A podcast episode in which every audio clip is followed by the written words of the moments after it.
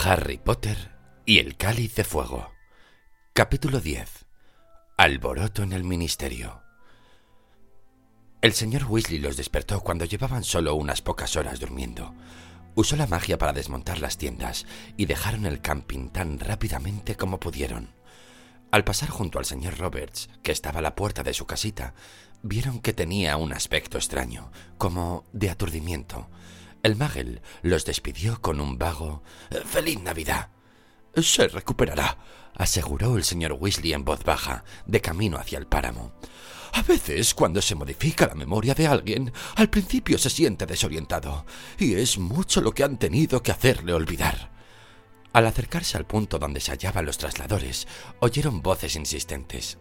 Cuando llegaron vieron a Basil, el que estaba a cargo de los trasladores, rodeado de magos y brujas que exigían abandonar el camping lo antes posible.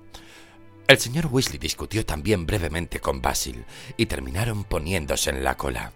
Antes de que saliera el sol, cogieron un neumático viejo que los llevó a la colina de Stotchhead. Con la luz del alba, regresaron por Otteris Catchpole hacia la madriguera, hablando muy poco, porque estaban cansados y no pensaban más que en el desayuno. Cuando doblaron el recodo del camino y la madriguera apareció a la vista, le llegó por el húmedo camino el eco de una persona que gritaba Gracias a Dios. Gracias a Dios. La señora Weasley, que evidentemente los había estado aguardando en el jardín delantero, corrió hacia ellos, todavía calzada con las zapatillas que se ponía para salir de la cama, la cara pálida y tensa y un ejemplar estrujado de El profeta en la mano. Arthur, qué preocupada me habéis tenido. Qué preocupada. Le echó a su marido los brazos al cuello, y el profeta se le cayó de la mano. Al pinarlo en el suelo, Harry distinguió el titular Escenas de terror en los mundiales de Quidditch, acompañado de una centelleante fotografía en blanco y negro que mostraba la marca tenebrosa sobre las copas de los árboles. ¿Estáis todos bien? murmuraba la señora Weasley, oída, soltando al señor Weasley y mirándolos con los ojos enrojecidos. ¿Estáis vivos? ¡Niños! y para sorpresa de todo el mundo, cogió a Fred y George y los abrazó con tanta fuerza que sus cabezas chocaron. ¡Ay, mamá! ¡Nos estás ahogando! Pensar que os reñí antes de que os fuerais, dijo la señora Weasley, comenzando a sollozar. No he pensado en otra cosa. Que si os atrapaba quien vosotros sabéis, lo último que yo os habría dicho era que no habíais tenido bastantes timos. ¡Ay, Fred! ¡George! Vamos, Molly, ya ves que estamos todos bien, le dijo el señor Weasley en tono tranquilizador, arrancándola de los gemelos y llevándola hacia la casa. Bill, añadió en voz baja, recoge el periódico. Quiero ver lo que dice. Una vez que hubieron entrado todos, algo apretados, en la pequeña cocina, y que Hermión hubo preparado una taza de té muy fuerte para la señora Weasley, en el que su marido insistió echar unas gotas de whisky envejecido de Odgen, Bill le entregó el periódico a su padre. Este echó un vistazo a la primera página, mientras Percy atisbaba por encima de su hombro. Me lo imaginaba, dijo resoplando el señor Weasley. Errores garrafales del Ministerio. Los culpables en libertad. Falta de seguridad. Magos tenebrosos yendo por ahí libremente. Desgracia nacional. ¿Quién habrá escrito esto? Ah, claro, Rita Skeeter. Esa mujer la tiene tomada con el Ministerio de Magia exclamó Percy furioso.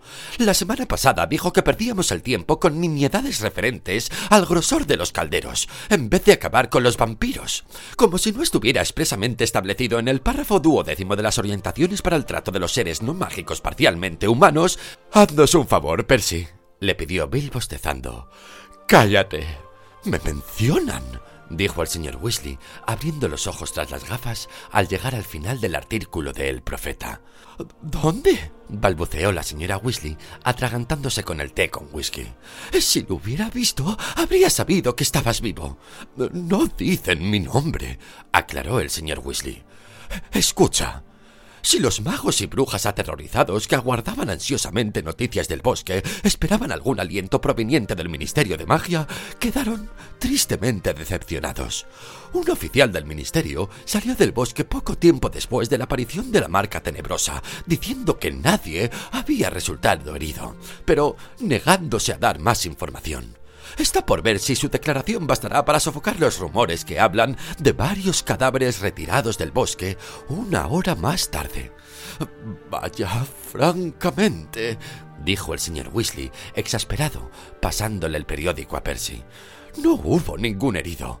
¿Qué se supone que tendrían que haber dicho? Rumores que hablan de varios cadáveres retirados del bosque. Desde luego, habrá rumores después de publicado esto. Exhaló un profundo respiro. Ay, Molly, voy a tener que ir a la oficina. Habrá que hacer algo. Iré contigo, papá anunció gravemente Percy.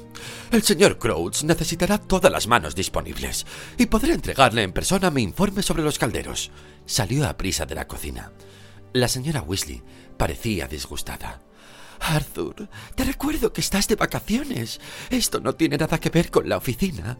No se las pueden apañar sin ti. Tengo que ir, Molly, insistió el señor Weasley. Por culpa mía, están peor las cosas. Me pongo la túnica y me voy.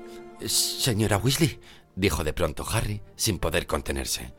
¿No ha llegado Hedwig trayéndome una carta? ¿Hedwig, cariño? Contestó la señora Weasley como distraída. No, no, no ha habido correo. Ron y Hermione miraron a Harry con curiosidad. Harry les dirigió una significativa mirada y dijo: ¿Te parece bien que deje mis cosas en tu habitación, Ron? Eh, sí, claro, eh, subo contigo, respondió Ron de inmediato. Hermión, voy con vosotros, se apresuró a contestar ella, y los tres salieron de la cocina y subieron la escalera. ¿Qué pasa, Harry? preguntó Ron en cuanto cerraron tras ellos la puerta de la habitación de la bordilla. Hay algo que no os he dicho, explicó Harry. Cuando desperté el sábado por la mañana, la cicatriz me volvía a doler. La reacción de Ron y Hermione fue parecida a como se la había imaginado en su habitación de Private Drive. Hermione ahogó un grito y comenzó de inmediato a proponer cosas, mencionando varios libros de consulta y a todo el mundo al que se podía recurrir, desde Albus Dumbledore a la señora Pomfrey, la enfermera de Hogwarts. Ron se había quedado atónito. Pero él no estaba allí. Oh, sí. Estaba por allí, ¿quién tú sabes? Quiero decir, la anterior vez que te dolió la cicatriz era porque él estaba en Hogwarts, ¿no? Estoy seguro de que esta vez no estaba en Private Drive, dijo Harry. Pero yo había estado soñando con él, con él y Peter, ya sabéis, con la gusano. Ahora no puedo recordar todo el sueño, pero sí me acuerdo de que hablaban de matar a... a, alguien. Había vacilado un momento antes de decir me, pero no quiso ver a Hermione aún más asustada de lo que ya estaba. Solo fue un sueño, afirmó Ron para darle ánimos. Una pesadilla, nada más. Sí, pero... Seguro que no fue nada más, replicó Harry, mirando por la ventana al cielo, que iba poniéndose más brillante. Es extraño, ¿no?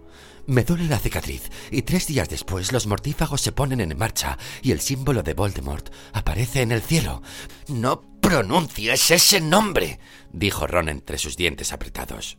¿Y recordáis lo que dijo la profesora Trelawney al final del curso? siguió Harry sin hacer caso a Ron. La profesora Trelawney les daba clases de adivinación. Del rostro del mión desapareció la expresión de terror y lanzó un resoplido de burla. Harry, no irás a prestar atención a lo que dijo aquel viejo fraude. Tú no estabas allí, contestó Harry. No la oíste.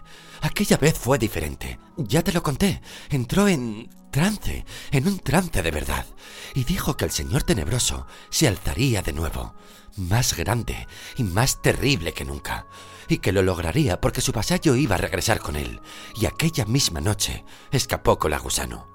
Se hizo un silencio, durante el cual Ron hurgaba, sin darse cuenta, en un agujero que había en la colcha de los chuldeicanos.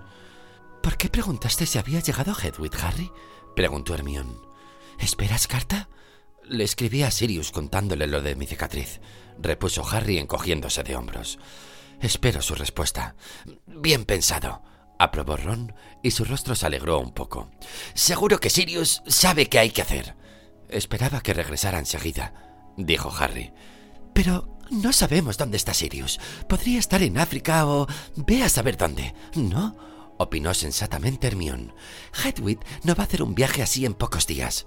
Sí, ya lo sé, admitió Harry, pero sintió un peso en el estómago al mirar por la ventana y no ver a Hedwig. Vamos a jugar a Quidditch en el huerto, Harry, propuso Ron. Vamos, seremos tres contra tres. Jugarán Bill, Charlie, Fred y George. Eh, puedes intentar el amago de Bromsky. Ron, dijo Hermión, en tono de no creo que esté siendo muy sensato. Harry no tiene ganas de jugar a Quidditch justamente ahora. Está preocupado y cansado. Deberíamos ir todos a dormir. Mm, sí que me apetece jugar al Quidditch, la contradijo Harry. Vamos, cogeré mi saeta de fuego. Hermión abandonó la habitación murmurando algo que sonó más o menos como a hombres. Ni Percy ni su padre pararon mucho en la casa durante la semana siguiente. Se marchaban cada mañana antes de que se levantara el resto de la familia y volvían cada noche después de la cena. Es un absoluto caos, contaba Percy dándose tono la noche antes del retorno a Hogwarts. Me he pasado toda la semana apagando fuegos. La gente no ha dejado de enviarnos vociferadores. Y claro, si no se abren enseguida, estallan. Hay quemaduras por todo mi escritorio. Y mi mejor pluma quedó reducida a cenizas. ¿Por qué envían tantos vociferadores? Preguntó Ginny, mientras arreglaba con celo su ejemplar de Mil hierbas y hongos mágicos sobre la alfombrilla que había delante de la chimenea de la sala de estar. Para quejarse de la seguridad de los mundiales, explicó Percy. Reclaman compensaciones por los destrozos en sus propiedades. Mundungus Fletcher nos ha puesto una demanda por una tienda de doce dormitorios con jacuzzi, pero lo tengo calado. Sea ciencia cierta que estuvo durmiendo bajo una capa levantada sobre unos palos. La señora Weasley miró el reloj de pared del rincón. A Harry le gustaba aquel reloj. Resultaba completamente inútil si lo que uno quería saber era la hora, pero en otros aspectos era muy informativo. Tenía nueve manecillas de oro, y cada una de ellas llevaba grabado el nombre de un miembro de la familia Weasley. No había números alrededor de la esfera, sino indicaciones, indicaciones de dónde podían encontrarse cada miembro de la familia, indicaciones tales como en casa, en el colegio y en el trabajo, pero también perdido en el hospital, en la cárcel y en la posición en la que los relojes normales estaban el número 12, ponía en peligro mortal. Ocho de las manecillas señalaban en aquel instante la posición en casa, pero la del señor Weasley, que era la más larga, aún seguía marcando en el trabajo. La señora Weasley exhaló un suspiro. Vuestro padre no ha tenido que ir a la oficina un fin de semana desde los días de quien vosotros sabéis, explicó. Lo hacen trabajar demasiado. Si no vuelve pronto, se le va a echar a perder la cena. Bueno, papá piensa que tiene que compensar de alguna manera el error que cometió aquel día en el partido, ¿no? Repuso Percy. A decir verdad, fue un poco imprudente al hacer una declaración pública sin contar primero con la autorización del director de su departamento. No te atrevas a culpar a tu padre por lo que escribió esa miserable de Rita Skeeter, dijo la señora Weasley, estallando de repente. Si papá no hubiera dicho nada, la vieja Rita habría escrito que era lamentable que nadie del ministerio informara de nada, intervino Bill, que estaba jugando al ajedrez con Ron. Rita Skeeter nunca deja bien a nadie. Recuerda que en una ocasión entrevistó a todos los rompedores de maldiciones de Gringotts y a mí me llamó Gilí de pelo largo. Bueno, la verdad es que sí está un poco largo, cielo, dijo con suavidad la señora Weasley. Si me dejaras tan solo que... No, mamá. La lluvia golpeaba contra la ventana de la sala de estar. Hermión se hallaba inmersa en el libro Reglamentario de Hechizos cuarto curso, del que la señora Weasley había comprado ejemplares para ella, Harry y Ron en el callejón Diagón. Charlie zurcía un pasamontañas a prueba de fuego. Harry, que tenía a sus pies el equipo de mantenimiento de escobas voladoras que le había regalado Hermione el día que cumplió trece años, le sacaba brillo a su saeta de fuego.